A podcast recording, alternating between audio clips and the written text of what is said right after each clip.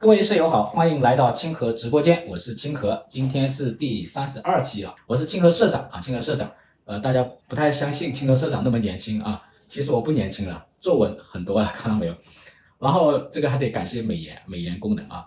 然后我们今天这个主题是关注下半年的一个经济走势，因为今年时间过得也很快啊，你看上半年就走过了，然后今天呢是下半年的这个第一个星期的星期一啊。所以我选这个时间来一起跟大家分享下半年的一个走势啊。当然，经济预测都是很困难的，就纯经济学理论，我们叫原教旨主义者，他其实反对人去预测经济的啊。那这个时候呢，大家就把我当成一个顾问来看啊，而不是一个经济学者来看，因为经济学者本身他的理论不支持他去什么去预测，但是顾问可以啊，顾问可以，就我们说的应用型经济学家他是可以的啊。那在看我们下半年经济的一个走势之前呢，我们要回顾一下我们这上半年。这上半年的经济到底是一个怎么一个走势？呃，我们现在回想起来，今年年初的时候或者去年年底的时候，大家对于今年上半年的一个经济走势有有没有一些预期？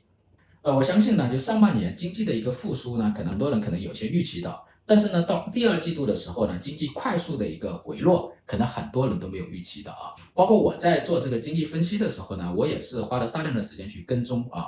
大家还记不记得？我在三月三十号，应该四月一号，我推出的四月份的宏观经济报告的时候呢，我的主题是复苏降温，所以我当时这个点我是把得很准的，就是一季度一季度经济是复苏的，特别是怎么呢？特别是销售啊，就是我们说的消费啊，消费，特别是服务业复苏的比较厉害。然后呢，接下来是什么呢？接下来就是这个就是房地产啊，房地产在三月份是迎来了一个小阳春，它的这个销售火车头特别的猛啊，但是四月份开始。经济状况就不太一样，包括出口啊，出口三月份有一个反弹，然后四月份当时我的报告的主题就是复苏降温，然后到五月份、六月份呢又加速的降温，所以今年的这个经济啊，它这个复苏呢有一点点给人感觉是昙花一现，是不是？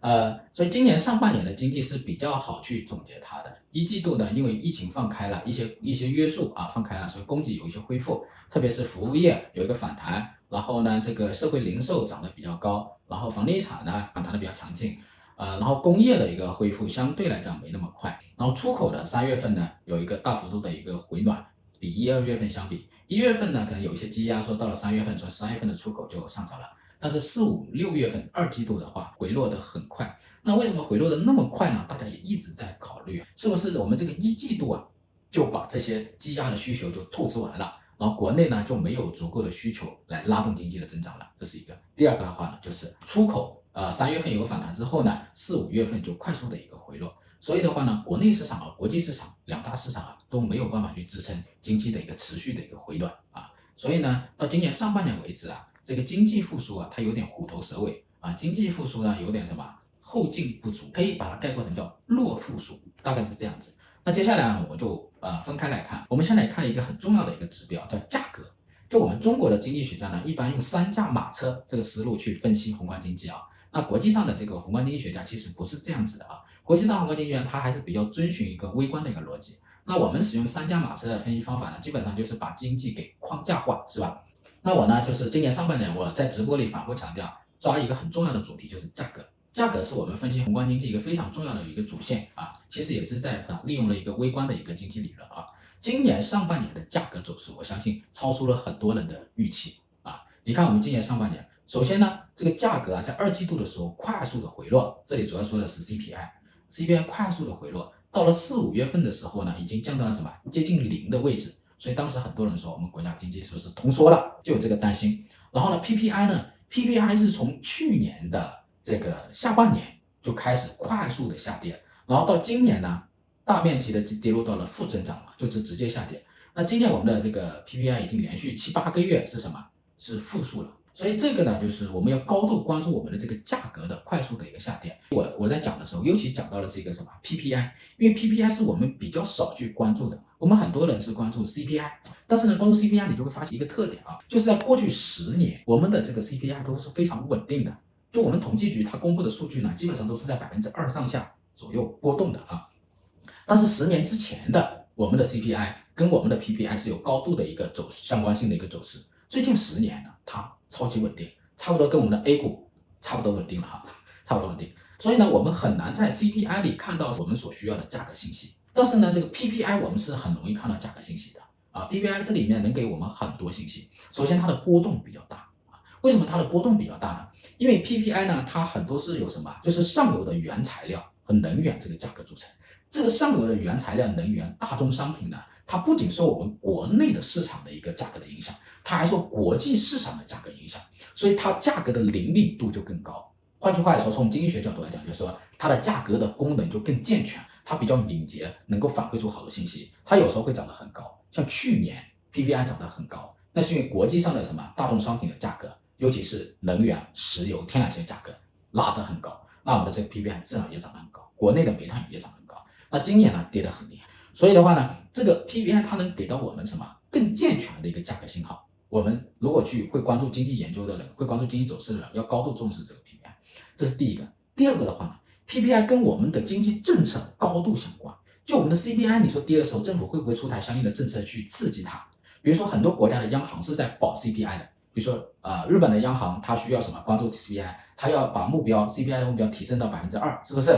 是吧？那包括欧洲央行都是这样子，那我们国家是不是也会去保 CPI 啊？不一定哈，我们的央行的目标是多元化的。但是呢，这个 PPI 呢，它的政府的影响，它就会很高度关注。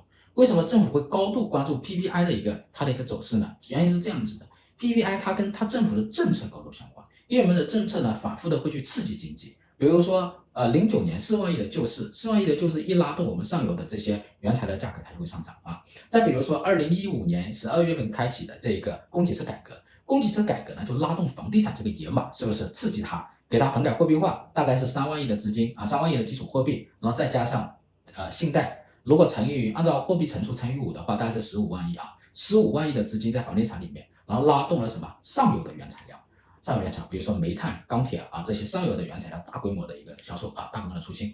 所以的话呢，政府会高度关注，因为它跟它的经济政策高度相关。第三个很重要的就是，我们的 PPI 呢，跟上游的原材料这些产业很相关。它跟什么有相关？跟我们的央企啊结合在一起。如果 PPI 跌得很厉害，央企的利润一般都会下降。当 PPI 大幅度上升的时候，央企的利润其实是非常好的。比如说去年的 PPI 涨得很好，那么像中石油、中石化利润都非常的高。那再看。二零一五年的时候，PPI 跌得比较低谷了，我记得当时是负百分之六点几啊。啊，当时的我们的这个煤炭公司，还有石油公司，比如说我们三桶油，还有我们的这个钢铁公司宝钢，他们利润下滑都是百分之二十几啊，百分之八十几啊，这个不同级别的下滑。当时的话，政府就要去拯救什么 PPI，拯救 PPI，其实说拯救什么上游的这个央企，所以棚改货币化和这个供给侧改革都刺激了这个房地产，同时拉动了上游的原材料的一个出清。到二零一九年就。四年之后，你们再去看煤炭、石油、钢铁这三大产业，他们的利润数据我这里就不报了哈，不报了。所以呢，我们要高度关注这个 PPI，它更能够反映我们的经济的一个状况啊，宏观经济状况，又更能够反映政府的一个政策，又更能够预测政府的一个政策啊，这里面很重要。但是呢，我们的 PPI 现在跌得比较厉害啊，比较厉害，跌到现在这个程度，就五月份是百分之啊下跌百分之四点六，五月份下跌了百分之四点六，这是什么水平呢？上一次跌到这个程度的是什么时候呢？啊，什么时候？大概是二零一四年，二零一四年。那上一次为什么这样子跌呢？就是呃，零九年刺激之后呢，到一到一二年的时候就出现了产能过剩。那一二年我们国内的这个 CP PPI 就快速的跌，原材料价格也在跌。到了一二一三年呢，本来以为跌到低谷了，结果呢，国际上的这个刺激政策退出，然后呢，这个开始有些国家开始逐渐的收紧货币，然后呢，原材料价格又进一步下跌。所以国际上的大宗价格的下跌又进一步冲击了我们的 PPI，所以上一次跌的时候呢，又跌得比我们现在更深，就跌到了一四一五年的年底啊，一五年的年底就到了负的百分之六点几啊，所以我们现在大概是什么情况呢？我预估着大概是一二年年底的时候，就我们已经跌了一轮了啊，然后呢，现在国际上的 PPI 正在跌，估计还会把我们再冲到啊，再往下压啊，再往下压。所以现在是属于这个情况。那为什么每次都是我们先跌啊？国际上的原材料价格跌，大家都是一样跌，是不是？那为什么我们的 PPI 先扛不住呢？别人的 PPI 还能扛呢？原因是我们国内的需求不太足。就 PPI 下跌的时候，那你这个东西下跌，价格下跌，然后冲击到终端啊，冲击到终端，你的价格就商品价格就下跌。你商品价格下跌，按理来讲会吸引大家参加购买，然后购买的话，一定程度上有可以举托它的价格手上。但是呢，因为我们的国内的需求下降的太厉害了啊，当出口在下降的时候，我们国内的需求撑不住啊，所以很大的产能就很快就把我们的 PPI 压下来。所以这个时候呢，就是我们会先跌，那我们跌的好像有点顶不住的时候呢，国际上又再冲一波啊，现在大概就是这种情况。那这里反映了什么问题呢？这反映了两个问题啊。第一个问题就是在过去疫情三年的这个货币和财政刺激之下呢，我们的原材料的价格，包括国际上的一个原材料的一个价格呢，就比较高啊，因为需求被刺激起来了比较高，然后呢产能就比较大。现在呢属于需求萎缩的时候，国外的需求也在萎缩，然后呢价格就在狂跌，特别是还遭遇了去年的石油危机啊，所以价格就狂跌。所以今年的价格跌得很惨，原材料价格跌得很惨。所以这个我就概括成是什么？刺激退坡之后的这个价上游原材料的价格出清。啊，这是一个很重要的。第二个就是需求不足，所以我们国内的目前的这种需求不足，虽然我们经济在复苏，但是呢，我们的复苏的这种购买力不足以去提振我们的这个 PPI，甚至连 CPI 都提振不了啊。这你看国国外的都是什么，在什么，在搞通胀啊，搞通胀，国外的 P P CPI 都比较高，我们呢经济复苏，我们也提振不了我们的 CPI，更托举不了我们的 PPI，这是国内需求不足。国外需求呢，今年也在疯狂的下降。从去年四季度开始，出口就开始迅速的跌，到今年呢又在跌，所以呢就属于这个情况啊，我们的这个情况。所以这里面呢还有一个比较核心的问题，就之前我分析过的，当我们的价格在下跌的时候呢，其实我们真实的利率是在上升的，我们实际的啊债务负担是在增加的，这一点大家理解了啊？就当于我们的价格下跌的时候呢，因为我们的政策性利率，政策利率在六月份之前是没降的啊。那相当于我们的真实利率，它会什么上涨？我们的利率你可以减掉什么？名义利率减掉我们的通胀嘛？名义利率减掉 CPI 呢，就是我们的一个真实的一个利率啊。当我们这个 CPI 在下降的时候，降到零附近的时候，降到两个点左右的时候，那就相当于我们的真实利率反向加息了一到两个点，这就是我们今年上半年的一个情况。反过来呢，就是你的什么真实的融资成本在上升。这就是我们面临一个很大的难题，所以为什么说今年有些人觉得今年比去年还难？那是因为今年的钱比去年还难挣，但是你还的债又跟去年一样，是不是？大家明白这道理吧？比如说我每个月，我假如我的房贷是两万，两万块钱的啊房贷，那我每我今年的两万其实比去年更值钱，今年两万比去年更难赚，但是呢我还就两万，债务是刚性的，变不了啊，所以呢就变得什么？我实际的债务负担更重，所以今年会觉得，哎呀，今年要比去年更艰难。就是因为你真实的利率上升了，你的融资成本增加了，你真实的债务负担增加了，比去年的负担其实更重了。所以我之前说必须要降息，因为自然利率肯定是在下跌的。虽然我不知道自然利率是多少，中心利率多少，但是呢，因为我们的投资需求迅速的萎缩，所以自然利率肯定在下降。所以呢，我们的货币政策要跟踪这个自然利率下降啊，就是这个意思啊，这个意思，这个逻辑就是这个逻辑啊。那它会导致第二个问题就是什么问题啊？价格下跌会导致第二个问题，就是我们的企业的利润大幅度的削减，投资信心非常低迷，投资会萎缩，然后同时什么税收会萎缩，然后雇佣也会萎缩。所以，我们今年你看政府的税收上涨的很缓慢，是吧？然后呢，企业的利润大幅度的滑坡，然后呢，失业率还反弹，特别是年轻失业率。为什么你经济复苏的时候没有收益呢？跟这个价格下跌有很大关系，你会变成白忙活。穷忙、乱忙、白忙啊，就属于这种情况。因为整个产业链从上游到下游，价格都在降，价格都在降，就会出现一个问题。就像我们买股票的时候，这是一个单边下跌的过程，我们抄底也可能抄在半山腰，然后我就没有收益。买入之后呢，就绿了；买入之后绿了；买入之后绿了，就会出现这种问题。那我们同样是这样，我们做实体也是这样，买了原材料，结果原材料价格又跌了，我生产出来的产品的成本就变了，是吧？反向就增加了。这个时候我就会减少原材料的采购，我就会等一等。是吧？特别是大宗商品啊，铜啊、钢铁啊，我就会减少，所以我就会缩减我的投资啊。同样的，我也会缩减我的什么雇佣啊，然后我的利润也会被也会下降，我上缴的税收也会减少。所以今年呢，虽然说宏观经济在复苏，但是呢，微观主体过得呢还有可能比去年更难。比如说税收的增长没有达到预期，利润反而下降，特别是工业利润，尤其是私人企业的利润下降的更厉害。之前我说过哈，私人企业的利润啊下降被低估了啊，这个上一上一次我讲过，为什么低被低估呢？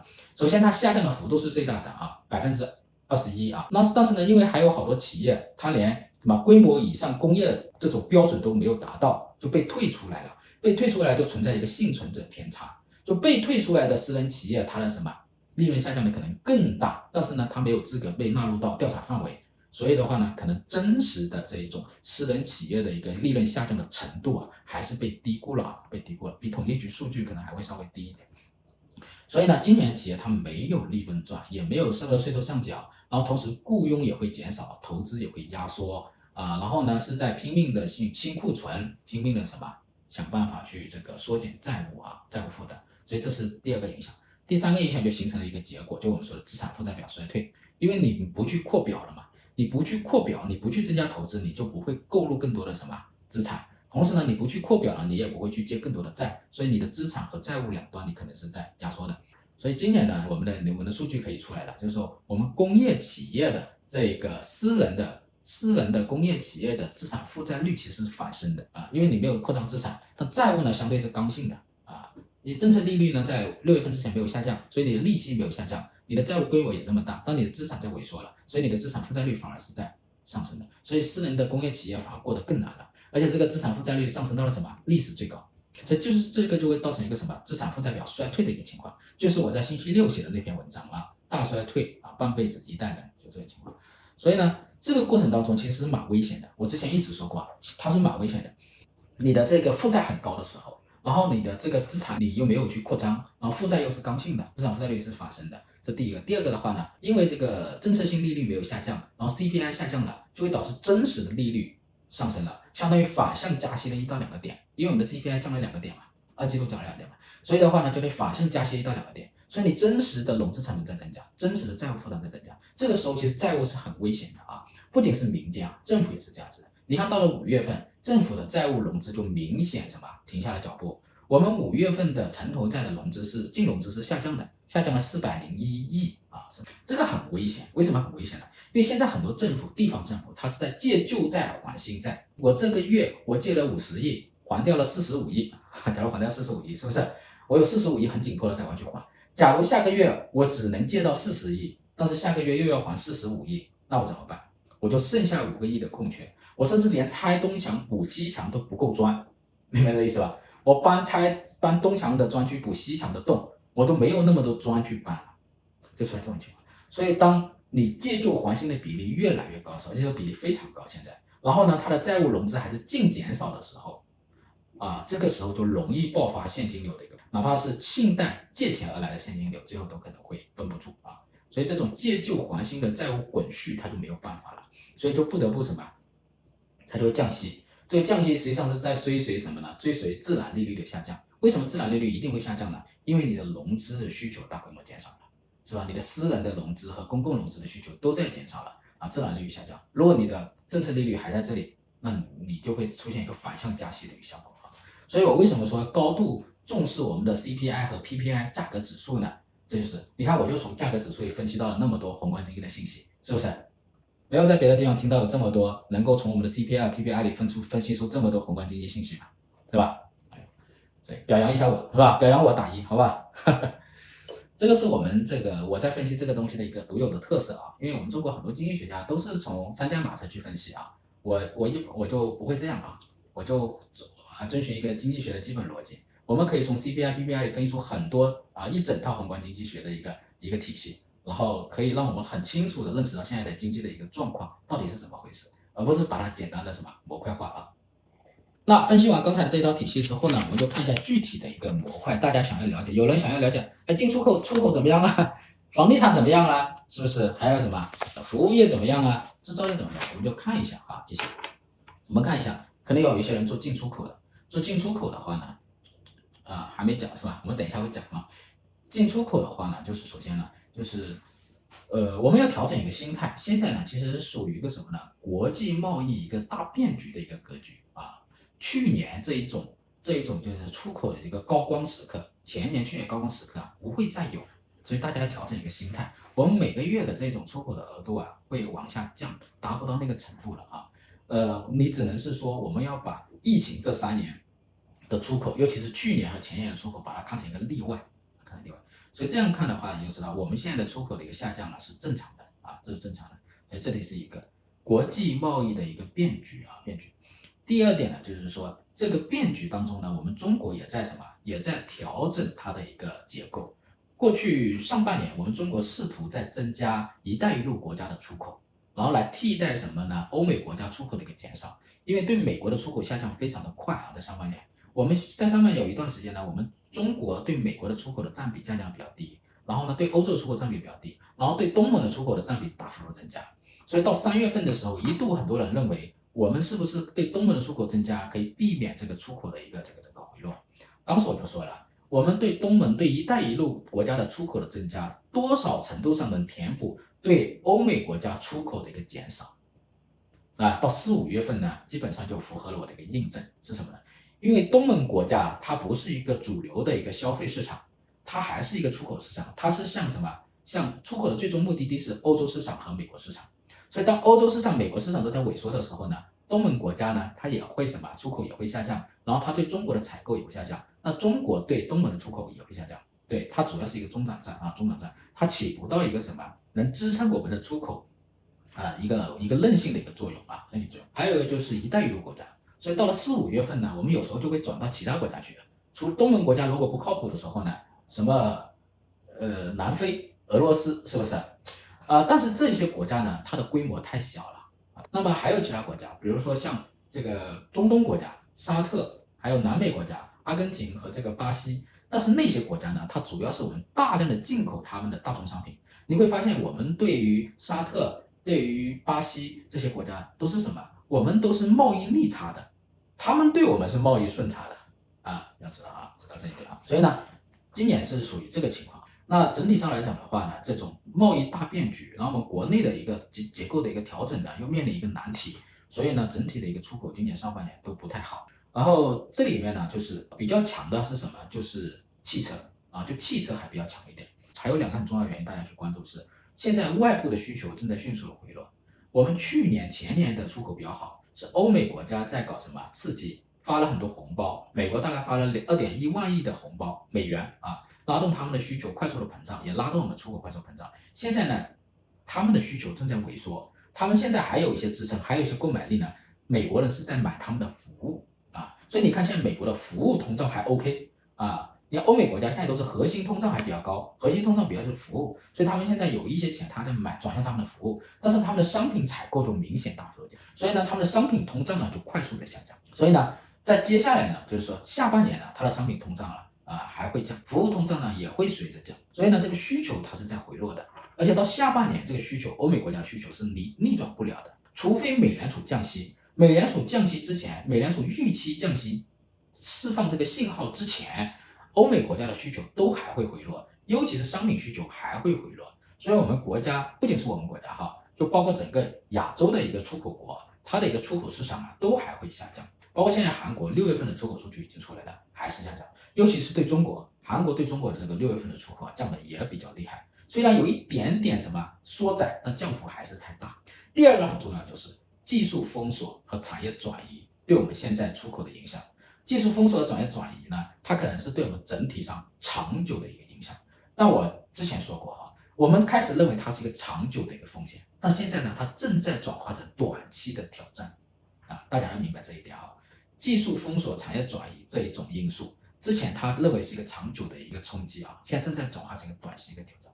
这里面对一些产业来讲更是如此，比如说半导体、高新技术产品。我们这一年来，我们的半导体和高新技术产品。进口和出口都在大规模下降。为什么进口出口呢？首先，我们这些技术产品啊，就是要进口。首先，我们要大量进口，从韩国进口，从美国进口。进口完之后，我们加工成我们的什么机电、装备制造产品、半成品，然后再出口啊，再出口。当你进口受到限制的时候呢，包括当然也有所谓的国产替代的一个作用啊啊一一个因素哈。然后我们在出口的时候呢，我们出口的质量也就更少了。你进口被限制，另外就是别人在采购的时候也在减少了。他现在不仅是考虑你的价格便宜了。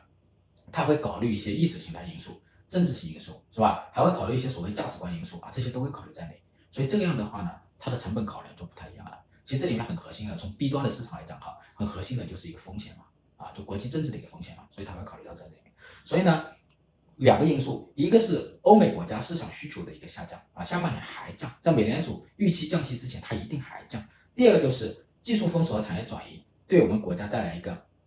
啊，长久的一个贸易挑战正在转化成一个短期一个挑战啊，所以下半年还会影响，尤其是半导体和高新技术产品的一个什么进出口因素，所以这两个因素都决定了在下半年的这个出口还很难改善啊，很难改善，所以整个整个到三月，整个到第三季度呢，可能还比较差，到第四季度呢，同比会好转啊，到第四季度的出口同比会改善，为什么同比会改善呢？因为去年四季度的这个四季度的这个出口啊下降的太厉害了。就是去年四季度的基数比较低，所以今年我们四季度的出口的同比呢，它会有所改善啊，有所改善啊，那只是一个统计学的一个概念啊，但它并不是意味着你的出口呃有在回暖，你出口的规模在增加啊，在增加，然后你新的出口市场在开拓啊，并不是这个意思啊。然后出口这个东西呢，今年实际上它有没有影响到我们的人民币呢？这里面需要注意的是什么呢？就是出口它对我们人民币的走势影响有多大？我们今年的人民币下跌的比较厉害。其实今年的人民币的弱势啊，它比去年还弱。去年的呃美元指数，美元指数是到百分一百一十四、一百一十这个情况的时候呢，我们的人民币是跌到七点三七左右啊，如果没记错的话。今年美元指数在一百零三，我们就已经跌到了七点二七，是吧？七点二七。所以按这个趋势下去，七点三肯定破啊！尤其是我们六月份已经降息了，所以这种情况呢，会导致我们什么？就是我们现在的人民币压力呢，它下跌的压力呢，它也会给我们的货币政策带来一些掣肘啊。那人民币今年为什么会那么弱？去年的因素呢，你都可以包含在内。比如说美元还比较强势啊，比如说这个美联美联储已经加息，联邦基金利率已经加到百分之五，百分之五到百分之五点二五啊，五点二五。呃，但是呢，今年美元指数是没有去年强的啊。然后呢，美国现在的经济呢又出现一个什么技术性衰退的一个趋势。去年美国经济还是很热的，主要就是什么？主要就是我们国内，我们国内今年的一个经济的一个复苏的一个态势啊，就是不及预期。这里面呢，出口也是贡献了一把啊。就我们这个出口啊，今年呢也也跌的比较厉害一点。那人民币下跌有没有有助于我们出口的一个好转呢？理论上是有的，但现在呢，这个还不够啊，还不够，因为整体的出口的下行的趋势太大了，这个惯性太强了。所以人民币跌这一点是不够的，然后还有一个就是什么呢？就是我之前说过的，可能海外持有的海外持有的这个人民人民币的这个量可能太大了啊，太大了，头寸可能太多了。为什么海外它持有的这个人民币今年比较多，去年为什么没有那么多？这里面有一个就是可能一个是什么货币互换，货币互换，比如说阿根廷这种这种这种国家，它就是非常穷啊，非常缺美元，所以它的穷是指它的政府穷啊，它的政府呢特别缺美元。他呢拿了这个货币互换，拿这个人民币之后呢，他可以在市场上去套利，套美元，然后呢回头呢他又换回来啊，价格低的时候换回来，换回来之后他再还给我们，这他是符合他的协议的啊，他不违约啊。还有一个呢，就是我们今年、去年下半年和到今年，我们买了很多国一些国家的这个大宗商品，是吧？什么石油啊，什么东西啊，买了很多这种大宗商品。那有一些国家呢，他又说我要你的人民币，所以呢，我们没有用什么美元进口，我们可能是用了人民币来进口啊，这叫人民币国际化，是不是？那这些国家呢，拿了这个人民币之后呢，他也可能在国际市场上去套利，所以他就套了一些美元，套了一些欧元，或者是把它欧元、美元又换成了他需要的黄金啊，有可能这样子啊。因为我们这个人民币有两个市场，一个是香港的离岸市场，一个是国内的在岸市场。在岸市场呢是由我们的商业银行来直接控制价格的，但是离岸的市场呢它是自由交易的。但如果海外的这些央行也好，这些国家也好，它持有这么多人民币，它要在离岸市场上去套利的话，它就会什么加速人民币的一个下跌。然后呢，也在牵引国内的在岸人民币的这个价格，这可能是一个因素啊。你们可以去国际市场上去查一些相应的数据来佐证，好不好？所以呢，这个下半年呢，就是整体上来讲的话，出口呢它很难改善啊，尤其是三季度啊，三季度可能还是属于一个什么负增长的一个态势。然后到四季度的话，同比啊它会有个好转，这样好。我们需要关注的是汽车的出口韧性能维持到多久？汽车的出口能不能维持到年底啊？现在就是，呃，出口就是一枝独秀。出口我们的长项就是机电和廉价商品嘛。因为国外的需求萎缩的时候，反应最敏捷的就是廉价商品的价格下跌，机电的出口也下跌了，廉价商品的出口也下跌了，就汽车一枝独秀。那汽车呢，能不能，呃，它的韧性能不能维持到年底？我们就可以去关注啊。我觉得大致还是行，还是行，因为国外的这种新能源汽车的这种还是有一个惯性嘛，还是有一点惯性。呃，所以呢，到下半年，如果我们关注出口的人，关注人民币走势的人啊，你要关注一个非常重要的信息，就是什么呢？就是美联储它会不会释放降息的预期？现在七月份啊，估计还会加息一次啊。就目前来推断，目前今天是七月三号嘛，它大概是七月二十七号，就我们中国的时间，北京时间七月二十七号的两点钟，它就会开会。呃，公开市场呢，它就和委员会，它可能会有新的利率决议。目前来看，它应该还会加二十五个基点。但是呢，在开这场会之前呢，它会获取一个什么报告呢？就是一份通胀报告和一份非农报告。这份通胀报告、非农报告会不会改变美联储的一个决议？会不会改变市场预期？我现在还不知道，因为现在我也没拿到这两份报告啊，所以大家要去关注一下，关注一下。这如果它还会加息二十五个基点，那么人民币还会走弱啊，然后国外的需求还会进一步萎缩，那么出口的压力还会更大啊，所以这是一个很关键的。假如到年底它释放了降息的一个信号，那需求可能会回暖，到年底的时候会有一些复苏和反弹啊。那它释放了这个降息的一个信号和预期之后，人民币也会收复一些失地啊，所以这个是很重要的。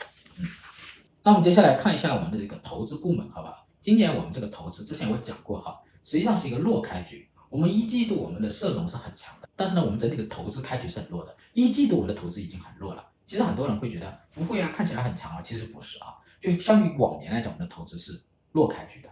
你看我们的这个呃三月份。我们的基建投资是百分之八点八，狭义基建啊，然后我们的制造业是七，看起来蛮高的嘛，是不是？但跟往年没得比啊。然后呃，到了四五月份、五六月份，这个投资下降的就更明显了。那为什么投资下降会那么明显？我们投资就三大块：制造业投资、基建投资、房地产投资，这三大块加起来大概是百分之七十五的比例。中国就是高度集中的一种投资啊。那制造业投资为什么下降？原因很简单嘛，就出口嘛，因为制造业大概有一半的产能都是给了出口啊，现在可能没有。啊，现在可能百分之三四十的产能都给了出口，那这个出口啊，它支撑不住啊。我们国内呢也没有这么多的需求去化解这么庞大的产能，所以我们没有办法持续的去投资。去年我们就跟踪了这制造业，去年如果看了我们的报告的人就知道，去年跟踪的时候跟踪了一个什么信息呢？去年我们的制造业的投资的增速非常的高，但是呢，我们的工业增加值持续下降，尤其是我们私人企业的工业增加值，然后我们的工业利润又持续下降，尤其是我们私人企业的工业利润，所以当时我就判断。按照这样一个逻辑下去，一定是什么？一定是投资收益率边际递减，是不是？它一定会边际递减。当你递递减到一定程度的时候呢，你的上游的投资，你的制造业的投资就不敢增加了。到今年就这个情况，情况。所以我们就可以去跟踪它啊，因为你上面有投资，最终你要返回到你的利润来，你没利润你是不敢再投资的啊，不敢投资。那最终你的投资的，你最终的消费市场是什么？就是还是国内的消费和国外的出口啊，就这两个啊。所以呢，国内消费不足和国外的出口，呃，在下降的时候，所以投资也会被受到了什么牵连啊，往下降。基建就不用说，今年的基建我早就说了，它没有那么强的动力了。我们基建靠什么？我们的投资体系大家了解，我们这个国家投资体系主动脉是什么呢？是我们国家的投资，就我们的国债以及一般公共预算的投资啊，这个叫这个主动脉。还有一个主动脉是什么？我们地方的专项债，我们地方的专项债呢，大概是三万多四万亿左右。我们会花到百分之六十左右会用在基建上啊，专项债。现在其实投资动力最强的反而是什么？就是专项债啊，专项债的一个投资，尤其是发达省份的一个专项债。还有呢，这个是主动脉，还有呢就是毛细血管，城投债的投资就是毛细血管啊。我们各个县、各个市甚至乡镇的一些城投、一些城投债的一些投资，它都是什么？就是整个投资体系的毛细血管。现在呢，主动脉呢有点什么？有点不是太足，动力不是太足。然后毛细血管又被堵住了，所以整体的投资体系它就顺畅不起来啊，基建的一个投资它就变弱了，尤其是地方，地方的一个投资现在一个什么情况呢？就是大量的借旧还新，表面上它在融资，甚至一些专项债都用到了去还旧债，城投债就更不用说了，大量的城投债就还旧债。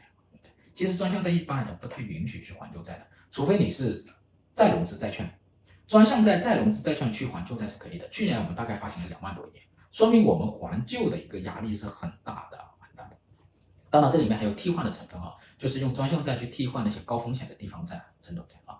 然后呢，这个到今年呢，就是因为债务的约束，很多钱就走入到这个还旧债当中去了。还旧债最后还给了谁啊？还给了银行啊，啊，所以大量的钱滞存在银行，滞存在银行会有什么问题啊？一个是市场上的一个资金投资不足，另外一个是银行端的负债端压力非常大。银行负债端，什么叫银行负债端？存款就是银行的负债，是吧？它要支付你利息嘛，所以呢，大量的存款就导致银行的负债端被什么？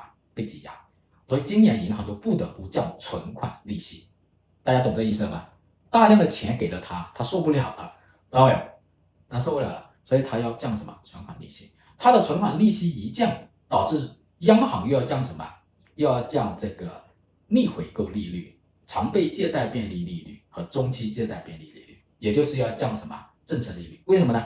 因为存款利率跟政策性利率它有竞争关系。我是商业银行，比如说我是招商银行，我向谁要资金？我可以向储户吸收资金，我可以向你央行央妈要资金。我向储户吸收资金，如果我降息了，我的利息就变低了，我肯定向储户要资金，我不要你央妈的资金嘛。所以央妈的资金卖不出去了怎么办？贷款卖不出去，所以央妈呢也得跟着降。所以这个是它有一连带关系的啊，大家要明白这个道理啊，连带关系。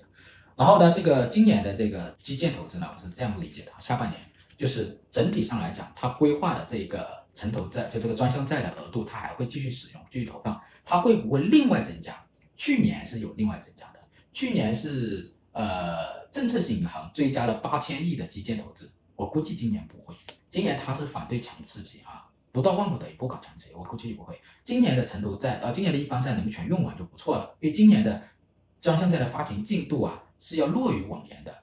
去年的六月份，基本上把所有的这个专项债都已经发完了啊。今年的进度很慢，今年的五月份五月底才到百分之五十，去年的五月底已经到百分之五十四了，所以今年呢融资的进度都要慢，所以今年的这些专项债它用完就不错了啊。更何况去年的一些融资大概还有一万多亿啊，也加到今年来了，所以今年大概有四万多亿的一个接近五万亿的一个专项债的额度，它能用完就不错了，很不错。因为这里呢还有好多去还债债啊。还有一个呢，因为上面呢不主动强刺激加推了哈，地方政府呢，它在呃专项债的一个发行融资以及项目投资的时候又变得谨慎啊。中国的这个政治体系就是这个这个政府体系就是这样子哈。我地方呢，我就会等一等，看一看，走一走，看一看，领导批这个项目的时候呢，他就会缓一缓，所以呢，他这个步伐就明显在下降了，在下降。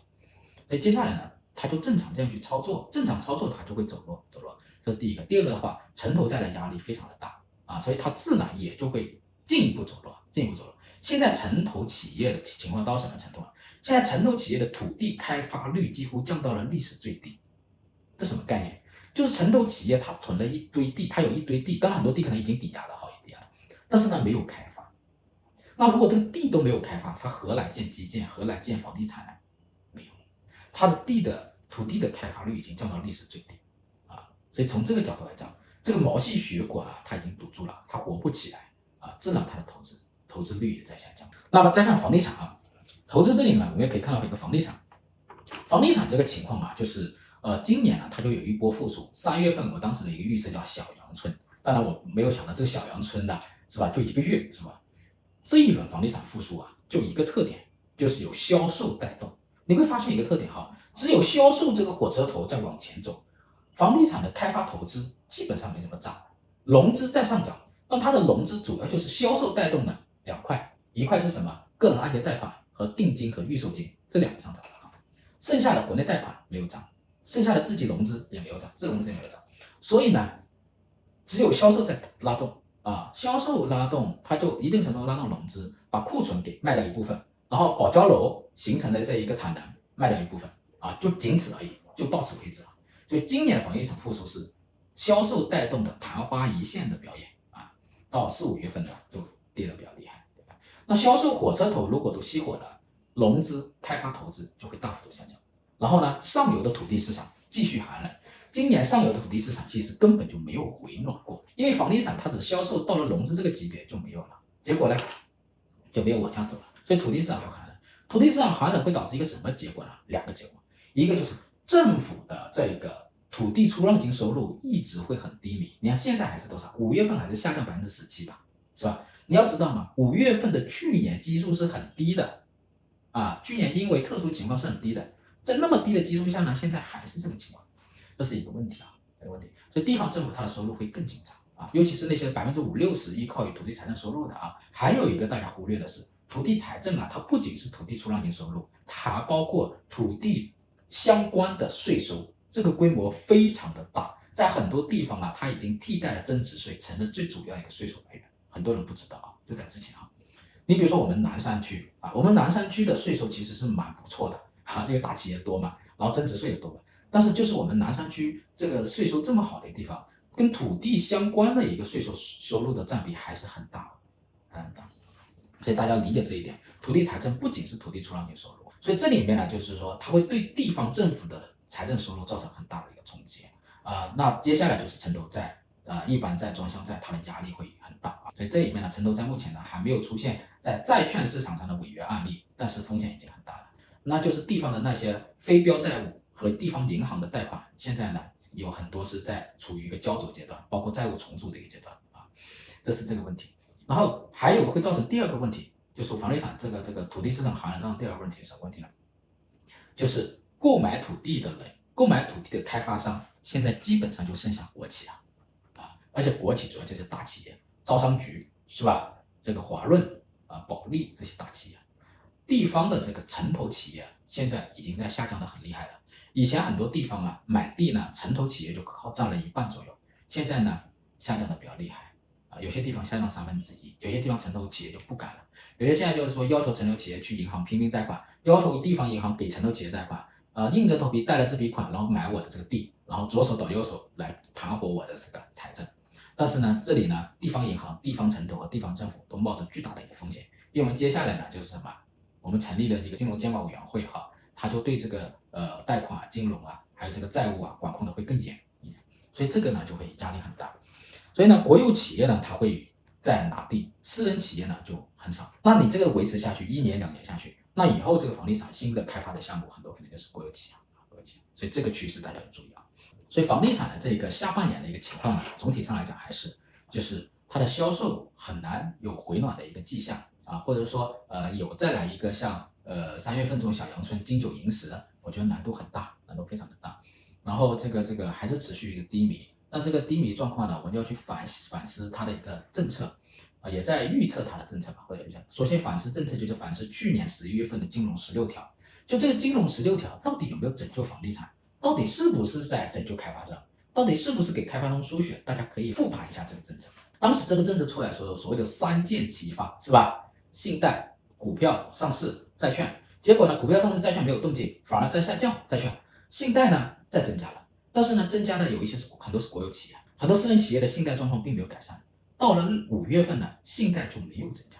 五月份的信贷呢，比去年金融十六条十一月份推出前那个那个月还糟糕。那个时候的国内贷款，说的是国内贷款，就是银行给开发商的这个贷款，大概是一千零三十七亿啊，是去年十一月份，如果没记错的话。现在五月份多少？一千零三十一亿，就比那个时候还低。那你这个金融十六的一个政策，是不是没有支持我们的房地产的一个贷款的一个提升呢？这里面呢，国有企业可能有一些改善，但是私人企业应该是没有改善，但整体也没有改善。原因是什么呢？我认为一个很重要的原因就是，去年房地产进入寒冬之后呢，出现一个巨大的一个问题，就这个市场的信用破坏，包括房地产开发商他的信用也破坏了。当你的信用破坏之后呢，你银行再去重评估你的信用，那我再去给你贷款，风险就很大啊，风险大，周期也会很长，就会出现这个问题。所以顾长明的资产负债表里讲到一个特一个东西，就是说，呃，日本泡沫危机崩溃之后，日本的房价迅速的下跌，土地价格迅速的崩溃，股票价格迅速的崩溃，资产价格的崩溃会直接击穿你的资产负债表，会让你的信用迅速的恶化，其实上信用就崩盘了，银行不敢再给你贷款，那意味着你企业你想扩表，你都没有能力去扩表。那我们现在的房地产目前呢也类似于这个情况，就是一些开发商，特别私人开发商。你负债累累，而且你在债市上已经有违约了啊，在在美元债上，而且呢，你也已经有爆发了一些个债务风险了。然后呢，虽然现在政策上要救你，但是你的资产状况已经恶化了，债务状况也恶化了，那银行就不太敢给你贷了，这里面是有这样的一个问题，所以恢复是很难的。所以你要想开发端、开发商这个端去修复它，非常难的啊，上升上。所以一旦这个行业、这个市场、开发商这个里面，它的一个信用被破坏了。资产负债表被击穿了，你想再去扩表的难度很大。当然，日本是因为它泡沫危机破灭导致的啊，我们呢是有我们的情况啊，那类似的一个原因，就是要注意这个问题啊。所以下半年这个房地产啊，那说一下消费吧啊，大家会关注一些，比如说服务业啊这些消费。那服务业这个今年其实恢复的比较好的，尤其是这个旅游啊酒店啊，它恢复的好，并不是说这个行业成长的有多好，而是什么？之前啊把它压得太低了，之前的这一个疫情。啊，然后呢，服务业受到了巨大的一个约束。今年呢，把这个约束放开之后呢，它就有一个反弹。服务业的反弹带动了什么？社会零售的一个大增长。但是到了五月份、六月份，社会零售就明显回落。啊，我们看哈，因为去年的五月份的基数很低，我们社会零售呢，如果是把去年和今年的五月份的增长做一个平均数，只有百分之三点几。什么意思呢？如果去掉基低数一个影响的话，我们现在的社会零售的增长其实很低的。只有百分之三点几，所以我们要注意这个问题啊。我们的表面上的高增长啊，这个数据其实会迷惑我们。其实其实它增长，其实它的复苏并没有想象我们那么好啊。两年平均下来就只有百分之三点几，这是一个比较低的一个水平。在这么一个整体的一个低水平下面啊，还有一个结构性问题，比如说你这个旅游酒店可能现在是在就是今年上半年在复苏了，但是呢，大类消费、可选消费啊，反而是在下跌的或处于低迷的。比如说，汽车三月份就打了价格战，是吧？特别是燃油车的一个销售。然后呢，手机呢销售在下降，家具家电在下降，化妆品、奢侈品也不是太好，不太好。所以这里面呢，就是我一直强调的是叫什么？今年的一个消费的它两个特点，一个就是口红效应，量升价降。比如说我们的端午的五一的旅游，我们这个旅游的人次已经恢复到了疫情之前二零一九年的水平，但是呢，我们的旅游的旅游的这个收入还没有恢复到一九年的同期水平，说明我们的单价下降了。我们这个，呃，五一五天，我们的单价多少钱啊？人均到人均才几百块钱，是不是？除了住宿、交通费，差不多就吃饭就是没有别的东西了。然后很多去乡村游，这说明什么？说明我们的价格在下跌，啊，人人均的消费支出在上。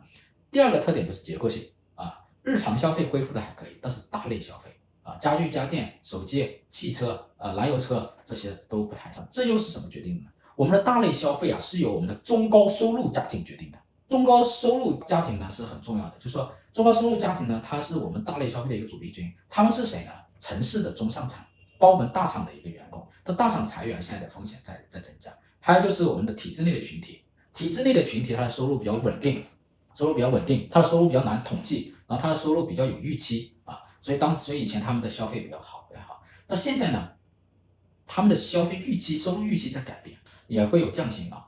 你比如说，今年有个现象，就是说香港人很多人过深圳来消费，是吧？深圳这边很少人去香港消费了，啊，反向代购，为什么？这原因也是双向的，就是我们这边去香港消费的，我说是真消费啊，不是旅游啊，不是去去看什么什么什么的那个广场啊，啊，这个维多利亚港不是这个意思啊，就是真消费的。当年比如说一三一四年、一五年真消费的那些人，就是我们这边走到香港，是吧？把人家奢侈品的柜台包的柜台，是不是全部手表一起扫掉，全部金一起扫掉，那叫真消费啊！现在少啊，太少了，太少了。香港那边他们周末愿意过来，然后以很多原因，比如说现在呢，他们过这边来刷什么卡呀，就是很方便啊，去去去坐地铁什么都方便。然后呢，他们这个港币对人民币呢升值了，今年年初到现在大概升值有多少？升值百分之十左右了啊，百分之九吧，九了。是因为港币是跟着美元升值的啊，那它到现在升值了，升值了之后呢，它就可以什么？说这个汽车销售累计达到这个哈，你要看一下去年的基数有多低啊？去年我们四月份、五月份在干嘛？所以前面前五个月份是比较低的啊，我们把这低基数考虑进去啊。然后这里面还有结构性的，燃油车销售比较差啊，新能源好一点。那么这个现象你可以看出，我们这里的这个大类消费是比较差一点。那么还有什么？就是这个消费啊，在下半年会怎么样呢？整体上来讲的话呢，我们的一个消费其实从大趋势来讲是往下走的。我们的消费增速最好的时候呢，是在二十一世纪的前十年，尤其是零八年之前，那个时候的消费的一个增速是超远远超过 GDP 的啊，因为那个时候的这经济的 GDP 增长挣的很多钱是落到什么我们家庭口袋，所以我们家庭也很敢消费，预期也很好，也有能力消费。然后呢，当时的这一个呃。可支配收入，家庭可支配收入占 GDP 的比重是百分之四十多，当时就达到百分之四十多哈。后来呢，就社会零售消费就一直下跌，跌到一九年只有百分之九了，啊，百分之八啊，百分之八了。然后呢，我们的这个可支配收入占 GDP 的比重一直没有增加，这些年还在下降，这说明我们的经济在持续的一个增长，但是呢，我们的可支配收入的比重并没有增长。所以呢，它你这个数据你就可以看出啊，你经济在增长，你可支配收入就是这样子，这些年还在。还有所下降，它的比重还有所下降，那你自然而然就会出现一个什么问题呢？就是你的消费的这个动力越来越不足，尤其是在二零一五年到现在这一波房地产被透支完之后呢，净消费能力就更差了，购买力就更低了啊，就出现这种情况。所以的话呢，整体上来整个国内的这种消费的购买力啊，它是不足的，尤其是疫情之后，疫情过了这疫情，大类消费的购买力呢又更弱了。我刚才说了汽车，其实之前呢，我们的豪车市场其实还不错的吧，是不是？现在豪车也没有之前那么好。那么好，所以这里面就会受到了这个冲击，不会太太大的一个改变，然后再叠加我们现在的一个体制内的降薪，大厂又在裁员，预期不稳定，然后我们的这个年轻人的这个就业状况不好啊，百分之二十左右的一个这个失业，所以呢，下半年啊，它很难啊，很难。那下半年这个状况的改变呢，再一下我再讲一下哈，它跟我们的价格也会有一点关系啊，有关系。那这个是社会零售吧，社会零售。然后呢，我们再看一下，就是政策，好吧？那很多人会关心我们的财政啊、货币啊、我们的政策会怎么样子？好，我们先看一下货币。货币我之前就预测了六月份会降息，结果预测对了，是吧？我说它这个中期借贷便利会下降，我根据利率走廊、利率走廊来推演，中期借贷便利下降，呃然后就决定了 LPR 在二十号下降啊，这些都准了。那我为什么会一直我当时会说要降息，同时我又呼吁降息呢？一个很重要的原因就是我之前的一个分析，对吧？就是你的这一个政策性利率不降。然后你的 CPI 在下降，实际上你在反向加息了一到两个点，然后你真实债务负担在增加，尤其是地方政府的城投债负担其实很重，你在借旧还新的这个滚续都已经成问题的时候，你就被迫降息，没有降息，所以呢，六月份就降息啊，降了十个点，十个基点，然后大家觉得什么啊？杯水车薪啊，杯水车薪是会这个情况，就是杯水车薪，因为我们有一个这个这研究哈，就是说，呃，盛忠诚他有这样一个研究，当我们的这个经济在上行的时候呢。在上涨的时候呢，我们的利率是弹性是比较高的。我们的利率的调整啊，它是可以比较对我们投资和消费是有比较敏感的，比较有影响的啊。但是当我们的经济在下行的时候呢，我们利率弹性是比较弱的啊。我们的降息降十个点，它对消费和投资的一个刺激是比较弱的啊，效果比较差的。所以现在是属于这个情况，就是利率弹性比较弱的时候啊。所以我们要从这种价格弹性的角度去考虑它啊，考虑它。所以大家呢要想多降息。那多降息来减轻我们的负担啊，债务负担啊，减轻我们的房贷。但是我们的房贷呢，又是一年一条，所以呢，现在降 PR LPR 呢，要到明年一月份才降啊，所以我就很反对这个。而且我就说，我们的 L 我们的房贷存量房贷呢，要跟我们的 LPR 要紧密挂钩。我们 LPR 降了，我们的房贷就要马上降，马上降。这是一个要调整的。第二个的话就是，是不是利息降多一点呢？要降多一点，要跟随跟随我们的自然利率。我们的自然利率现在到底是多少？啊不知道啊，假如是百分之三，我们是不是要降到百分之三啊？所以这个是我们要去关注的东西。然后，但是这里有个问题就是，我们的利息降得多的时候，我们的人民币压力肯定越来越大。假如七月份人民呃美联储加息，我们又在降息，那这个冲击就很大。所以呢，出于谨慎的考虑，出于安全考虑，我估计我们的央行部门哈，在下半年呢，就是应该是最多一次降息。就是六月份呢，我之前说过那个节奏哈，六月份是我们这一轮利息下降的一个拐点。啊，会打开我们的降息通道，下半年可能还有一次降息，但最多也就一次。如果到明年美联储降息，那我们会加速降息，我们加速降息啊。所以那个是第二阶段。如果美联储在未来三年都开启了一个新的降息通道，啊，是一个大宽松、低利率，那我们也会进一步降息。所以现在降息主要是受到一个离岸人民币的一个下降的一个掣肘啊，这个压力很大。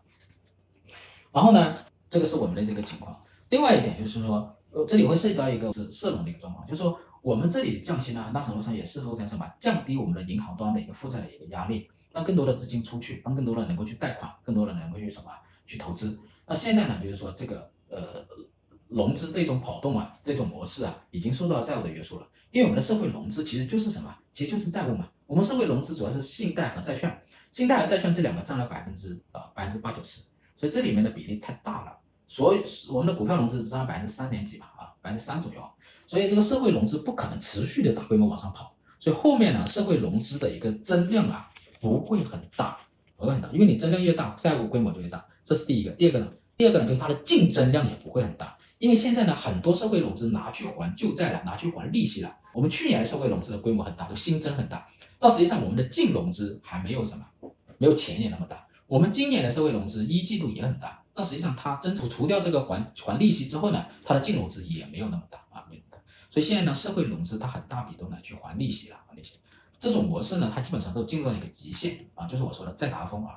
那庞大的这种债务呢，它会牵引你的利率往下走。我之前表达这个观点啊，我星期六的这篇文章大家也看了哈，就是你的借旧还新规模很大的时候，你的债务规模很大的时候，然后呢，你的 CPI 又在下降，相当于你的真实利率在上升，真实的这个债务负担在增加，你央行就被迫降息。所以呢。庞大的债务和债务通缩螺旋，它会牵引你的利率下降，它会造给你银央行的货币政策形成强大的下行的牵引力啊，牵引力。所以我就就此我就可以判断，它会形成一个什么利率下行的一个周期啊。那它的节奏就是刚才我说的，之前我说的就三个这个节奏啊。那财政政策呢？财政政策的话，今年的收和支压力都很大啊。首先收收的话呢，我们看起来好像五月份的。这个增值税上升很厉害，那是因为去年我们有个什么，有个这个留抵退税是吧？有个那个政策，所以低基数当时有一万多亿啊，我记得一点四万亿吧，如果没记错的话。所以呢，它今年看起来很高，但实际上呢，我们的税收的增长是很缓慢的。就我们的税收的增长的压力，比如说跟房地产相关的这个税收增长很缓慢。然后我们五月呃还是下降的，然后我们五月份的所得税的增收入也是下降的，这就反映出我刚才说的那个价格下跌，它冲击了企业的利润，然后导致利润政府的这个政府的这个税收下降。所以我们五月份来看，除掉这个增值税的一个低基数，我们的跟企业所得税利润企业所得税下降，然后我们的跟土地相关的税收下降。我相信这个收入这个情况啊，最开始没有预期到啊，就我们的公共部门应该是没有预期到的啊，呃，也超出了好多人。但我现在看起来就是说，这个收入的改善是很慢的，它就跟我们的价格下降有关系啊。所以我刚才为什么一开始就分析价格哈，价格下降它冲击了你这个市场，冲击你的利润，也冲击你的投资啊，最后形成了我们这个收入啊微观的一个复苏很缓慢，微观收入的复苏很缓慢。还有一个就是土地财政的收入，土地出让金的一个收入，土地出让金的收入，今年年初的一个计划是什么呢？就是要转正，就是我们第二本账，就是我们的政府系基金收入这本账要转正。啊，现在还是下降百分之十几啊，所以今年转正的难度可能很大，也会低于预期啊，低于预期。这应该会保持很久的时间啊，我认为保持很久的时间。然后呢，还有一个是什么？就是支出，今年的财政支出其实是要比往年都更低啊，都都更低，因为收入受到了限制嘛，都限制。那现在政府财政支出还要维持一个刚性的，就是社保的、利息的啊。我之前也说过一个瓦格纳加速期嘛，这个词啊，就是说我们的这个。呃，现在的这养老的压力是逐渐在增加啊，那这样子的话呢，我们需要更多的资金配置到这个养老这一块去。然后我们现在借的债有很多，要更多资金配置到什么债务上去啊？所以支出现在在回落。所以总结今年上半年，我们的财政和货币表面上在扩张，那实际上在收缩。所以我之前写了一篇文章，你们看到没有？就是当前红当前经济形势十问，当前经济形势十问这个看了哈。这里当时我就是提了一个问题：今年的宏观经济政策到底是逆周期还是顺周期？到底是扩张还是收缩？表面上是在扩张，实际上是在收缩。表面上我们的社融在增加很多，实际上我们的社融大部分拿去还旧债，投到项目当中，投到市场上的资金很少。然后我们的政策性利率在六月份之前都没有降，但是呢，我们的 CPI 降了，我们的真实利率是在上升的，等于我们是在反向加息的。所以呢，货币政策是反是什么？反而是在收缩的。财政就更不用说，我们的财政去年是跑赢 GDP 增速的，说明我们的这个财政在去年是什么？逆周期调节的。但今年上半年我们的财政是跑输我们 GDP 的。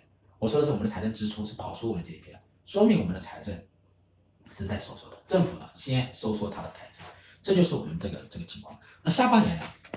下半年呢，就是本来这个货币呢应该是想有一些降息的，但是现在考虑到几个，一个是政府的一个整体的基调啊，我觉得应该是不强刺激，应该是不大规模扩张货币和财政，这个是这个基本的一个基调。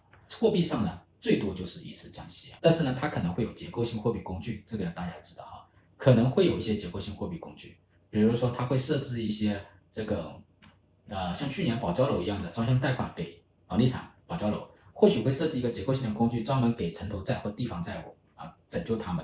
就哪个地方有风险，它就专门给哪个地方输送流动性，就像今年三月份一样的，美国硅谷银行爆发了风险，美联储专门给地区银行输送流动性啊，可能会有这种结构性工具啊啊。这是这是我这是货币政策啊，那下一个呢就是财政政策。财政政策的话呢，它现在的扩张力度啊，应该是受到了约束。那有有人会建议要不要发行一个国债？我觉得现在扩张财政呢，专项债已经差不多到极限了，一般债也到极限了，地方专项债、一般债、城投债就不敢再扩张，而是在收缩啊，在在在控制。那还有可能扩张这种债债务的，一个是国债，另外一个就是经济条件比较好的省份的专项债，比如说广东省、计划单列市、深圳市这一类的啊。其他都很难，那有没有所说的用股权财政去替代它呢？股权财政替代不了土地财政，股权财政就是现在短期在盘活一些股权的呃国有的一些资产去融资，肯定是现在在在做的，但是是一个短期的应急的政策，我也不同意把它作为一个长期的或者大规模的一个替代政策啊。所以财政政策呢，现在是受到了收入和债务的一个约束，它很难再扩张。所以整体上来讲的话，基调应该就是这样子啊，这样子。那房地产同样也是这样，也不会有财政和货币去继续刺激它。就整体上来讲，一房地产如果它不崩就不救啊，大家可以记住哈，房地产不崩就不救，它不好是应该的啊，大家都明白这一点啊，它不崩就不救，它不好是应该的啊，就是属于这个情况，呃，所以房地产不会有大规模的政策，接下来的整整体政策基调就是以稳为主，哪个地方有风险，专门针对哪个地方啊，提供一些流动性的支持啊。但是不会有大规模的刺激、大规模的降息啊、大规模的借债和财政支出，只能是说遇到系统性风险才会有这种操作。如果没有到系统性风险，它不会有这种动作啊。所以这基本上就决定了下半年的一个经济走势啊。最后我就做一个概括，好吧？下半年呢，我们经济一个走势，第一个就是今年的经济复苏呢，整体上应该是一个 L 型，L 这一竖下来，就今年一月份，就今年一季度涨得很高。然后迅速的到二月份就下跌，下跌下来啊，一季度是上面，二季度就下跌下来，三季度呢就是 L 的筑底，L 筑底，然后四季度呢翘尾，L A 会有点点翘尾，这应该是今年的一个走势啊。高盛说是房地产 L 是吧？我们四季度我们去关注，三季度肯定是 L 筑底，L 筑底。至于这个筑底多长，目前还很难判断啊。我们重点看四季度会不会翘尾，年底会不会翘尾？年底会翘尾，说明它会有个什么？它它的筑底基本上就完完成，会有个复苏。这个翘尾的因素呢，可能受几个因素影响，就是说国际大宗商品它会不会价格会不会上涨？比如说战争的因素、冬季的原因，或者说美联储降息的一个预期，它会不会回暖？它会回暖，它就会有所翘尾。那我们的企业的利润会有所反弹，销这个这个税收也会有所增加，整体的一个环境，就我刚才说的价格分析这个趋势啊，它就有所反转啊。那库存的压力也会减小。企业呢开始会进入一个库存的筑底，然后库存又开始什么，会有一个一个回暖的一个趋势啊，所以就这个是重点，就看年底四季度或者年底会不会有个翘尾啊，这个是一个整体的一个，所以呃到四季度的话，我们就关注美联储会不会降息或会不会放出降息的预期信号，然后呢大宗商品价格会不会回暖啊，会回暖，这是对我们翘尾的一个重要的一个判断因素啊，然后呢在这样的一个支持下呢，我们国内的。这个这个市场它也会调节的嘛，因为比如说去库存，我三月份我汽车公司我去了一波库存，房地产现在在去库存，那上游的原材料也在去库存，然后去的差不多的时候，到四季度如果你的价格有所回暖，那你的库存的周期也会往上走啊，所以你市场也会自然调节，所以我们要用市场自然调节去想一个市场，不是说这个经济一直走一直往下走，除非你的政策出问题啊，一直一直一直这样衰退，而不会像像那个。土耳其是吧？崩溃的时候，崩溃之后，它崩溃完之后呢，它又会恢复到一段时间，市场会有个适应过程，然后又再崩溃啊，这就土耳其它的走法。我们呢，应该是它会有个调节啊。我们现在 L 型到三月份筑底，它最后呢四月份看一下国际环境，它会不会有一个顺利的一个，也会不会有个调节啊？市场也会再再去调节。我们做过企业就知道，所以总体上应该就是一个 L 型复苏的一个啊、一个东西啊。但是呢，我们年初的时候，应该大部分人都没有想到所谓的 L 型复苏啊，L 型。那接下来呢，我们要关注三点啊。第一点就是价格是不是还持续下跌，特别是 PPI 到年底到四季度的时候会不会回暖？价格是我们分析宏观经济非常重要的一个逻辑啊。第二就是我们的资产负债表衰退什么时候能够得到一定程度的抑制？特别是我们的房地产啊，我们的企业部门，因为我们的房地产它的这个资产负债表的一个一个衰退比较厉害啊，它就基本上决定了我们私人部门的一个投资。然后呢，资产负债表衰退的这个状况要高度重视啊，重视。第三个呢，就是看我们的利率的调整。啊，我们利率的调整跟我们的这个人民币的关系啊，利率呢是应对这种资产负债表调整和应对这种债务状况的一个很重要的一个工具啊。顾长明他不认为它有效，呃，是因为他看到日本降了零利率之后，看起来没有效果，实际上他没有想到如果他不降利率会什么状况啊，他没有反过来想这个问题啊。那我就讲完了，因为我们今天这个是一个叫什么下半年的一个一个分析吧，所以我讲的比较多，好不好？